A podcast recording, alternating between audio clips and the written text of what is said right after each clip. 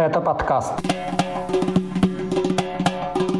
Задержание представителя главы Чечни в Санкт-Петербурге, угрозы во имя Кадырова и Эрдогана, побег участника банды Басаева и Хаттаба, угроза выдачи на родину заявившего о пытках чеченца, критическая ситуация с коронавирусом в Ставрополе и выдвижение на Оскар фильма режиссера из Кабардино-Балкарии. Об этом в 51-м выпуске еженедельного новостного подкаста «Кавказ. Реалии». Сегодня его проведу я, Иван Мартыненко. Привет! Привет!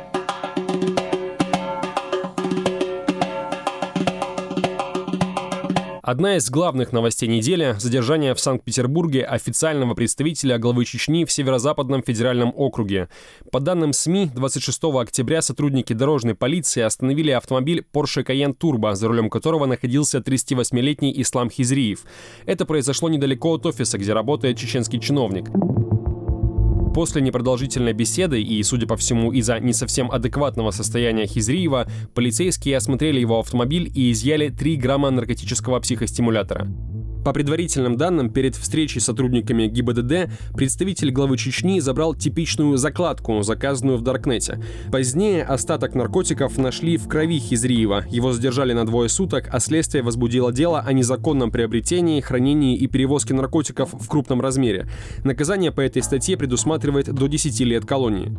Чечне заступаться за Хизриева не спешат. Напротив, собеседники издания 47 News в республике опасаются, чтобы представители Рамзана Кадырова не выдали на родину, намекая на угрозу его жизни. Примечательно, что за последний месяц это уже второй случай, когда чеченские чиновники попадаются на употребление наркотиков за пределами родного региона. Буквально на прошлой неделе, 19 октября, в Москве был задержан бывший командир Грозненского полка «Север» Рахман Абдулкадиров. По данным СМИ, в его организме нашли сразу несколько наркотических веществ. В этом состоянии Абдулкадиров управлял автомобилем. Он тоже владелец Porsche Cayenne Turbo. В Чечне официально задержание Хизриева и Абдулкадирова не комментируют, хотя можно предположить, что там знали об их пристрастиях. У Ислама Хизриева, например, есть не одна фотография с Рамзаном Кадыровым, а Рахмана Абдулкадирова, как пишут телеграм-каналы, уже до этого задерживали за употребление наркотиков. Другая громкая новость недели – арест в Париже старшеклассника, который угрожал зарезать директора частного лицея во имя главы Чечни Рамзана Кадырова и президента Турции Реджепа Эрдогана. Как пишет французский еженедельник Le Point, угрозы начались в мае этого года, когда на страничке лицея в Фейсбуке молодой человек написал, что хочет зарезать директора, как зарезали Самуэля Пати. Это школьный учитель, которого год назад убил и обезглавил этнический чеченец Абдуллах Анзоров. Причиной угроз стало отчисление лицеиста. В своих неудачах в учебе он винил директора. Позднее юноша рассказал своему знакомому, что готов перейти к реальному насилию и что он, готовясь зарезать директора лицея, сжег свои французские документы. По информации полиции, полиции он также заявлял, что ненавидит Францию, Запад и Европу и намерен сжечь французский флаг в школьном дворе. В его электронной почте обнаружились письма в адрес дочери директора, которую он угрожал изнасиловать и убить. В настоящее время школьник, информация о происхождении которого не раскрывается, арестован и предстанет перед судом. Очевидно, что мы обошли бы эту новость стороной, если бы не вдохновители арестованного лицеиста, в числе которых оказался Рамзан Кадыров. Напомню, после убийства Самуэля Пати из-за карикатур на пророка Мухаммеда глава Чечни обвинил в произошедшем французские власти, а глава парламента республики Магомед Даудов вовсе одобрительно назвал преступление джихадом. Короткая, но не менее важная новость. В Астрахани 26 октября из психиатрической больницы сбежал уроженец Чечни Магомед Алханов. Он обвиняется по делу о вооруженном нападении в 2000 году банды Шамиля Басаева и Эмира Хатаба на военнослужащих 76-й Псковской дивизии ВДВ. Тогда погибли 84 человека. Пока что о бегстве Алханова мало что известно. По данным государственных информационных агентств, в психиатрической больнице подсудимый проходил медицинскую экспертизу. Детали побега не разглашаются. Сам Алханов ранее заявлял о своей невиновности. Никаких доказательств его причастности к нападению на российских военных сторона обвинения не предоставила, настаивали адвокаты. Но все равно остается вопрос, как Алханов смог сбежать, учитывая, что его обвиняют в особо тяжких преступлениях? Кто его охранял? Будет ли проводиться расследование в отношении этих лиц? Ответов на эти вопросы пока нет. Детали следующей новости нам хорошо известны, хотя, наверное, лучше бы их не знать. Речь идет о пытках уроженца Чечни Салмана Мукаева. Его историю на этой неделе подробно рассказала «Новая газета». Сейчас пострадавшему грозит экстрадиция на родину, но обо всем по порядку. Салману Мукаеву 39 лет. В Чечне он работал товароведом. У него есть жена и свой дом в Грозном. В январе 2020 года ему позвонили из полиции и попросили прийти в отдел, поскольку с его номера якобы совершались некие махинации. Мукаев сначала согласился, но затем передумал. Через месяц его задержали, привезли в РВД, заявили, что он гей и начали пытать. Мукаева ставили на колени, били ногами, потом посадили на стул и стали душить. Сначала сгибом локтя, а потом пакетом. Все это пострадавший описывает в своем заявлении в Следственный комитет, которое так и не было рассмотрено. В документе Салман также описывает пытки током. Завели руки и ноги назад, связали их скотчем, на мизинце прицепили оголенные провода. Один из сотрудников начал крутить ручку телефонного аппарата. Пытка током продолжалась более двух часов. Когда телефон сломался, Салмана начали бить головой об пол. По словам Мукаева, от него требовали выдать чеченских геев, которых он якобы знает. Под пытками мужчина оговорил друга. Через день Сломана отвели в кабинет с портретом Рамзана Кадырова и заставили подписать чистый лист бумаги. Под угрозой уголовного дела о хранении патронов ему предложили сотрудничать, устраивать подставные встречи с геями, а затем сдавать их сотрудникам чеченской полиции. Как утверждает Мукаев, человек в пальто, который принуждал его к этому, представился сотрудником ФСБ. Салман согласился, только тогда его отпустили. Оказавшись дома, мужчина бежал, сначала из республики, а потом из страны. Перед этим он успел зафиксировать побои. 8 сентября этого года Мукаев должен был вылететь из Армении в одну из стран Европы, где ему согласились предоставить убежище.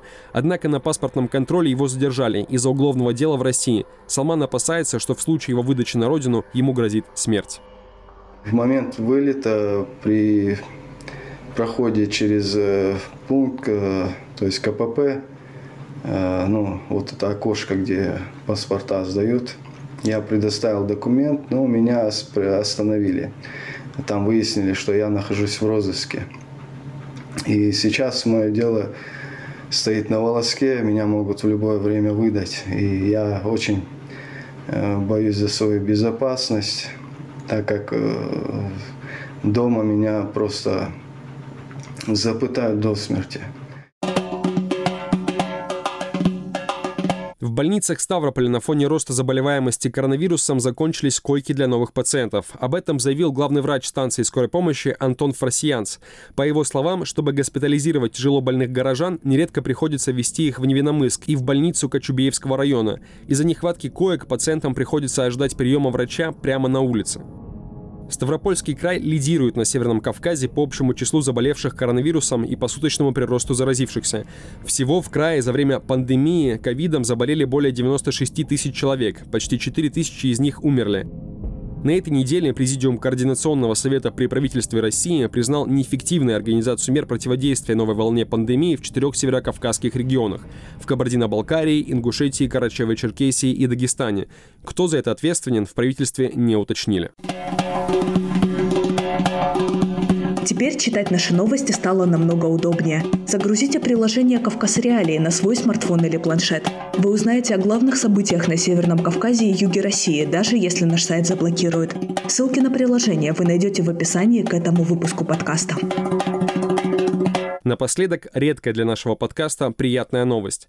Россия выдвинула фильм режиссера из Кабардино-Балкарии Киры Коваленко «Разжимая кулаки» на соискание премии Американской киноакадемии «Оскар».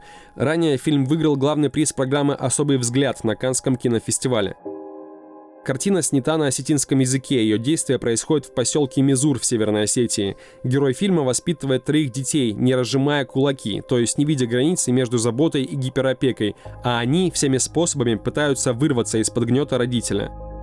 Режиссер Кира Коваленко окончила мастерскую Александра Сакурова. Среди ее выпускников также Кантимир Балагов. В 2019 году он получил приз в Канах за лучшую режиссуру. На сайте «Кавказ Реалии» вы можете прочитать интервью с актерами фильма «Разжимая кулаки», об их первом опыте в кино и о том, как эта картина изменила их собственные жизни. Это были главные новости Северного Кавказа за неделю по версии редакции «Кавказ Реалии». Спасибо, что дослушали до конца. Не забудьте поставить лайк этому выпуску и написать комментарий. Мы читаем все ваши отзывы и иногда даже отвечаем. С вами был Иван Мартыненко. Пока. thank you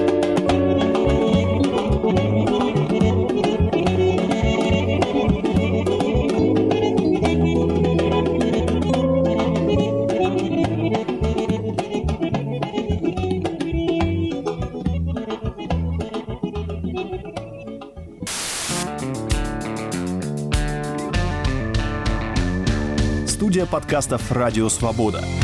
Человек имеет право. Время свободы. Американские вопросы. Кавказ подкаст. Атлас мира. Цитаты свободы. Скучно не будет. Слушай на всех подкаст-платформах. Просто надень наушники. Подкасты «Радио Свобода».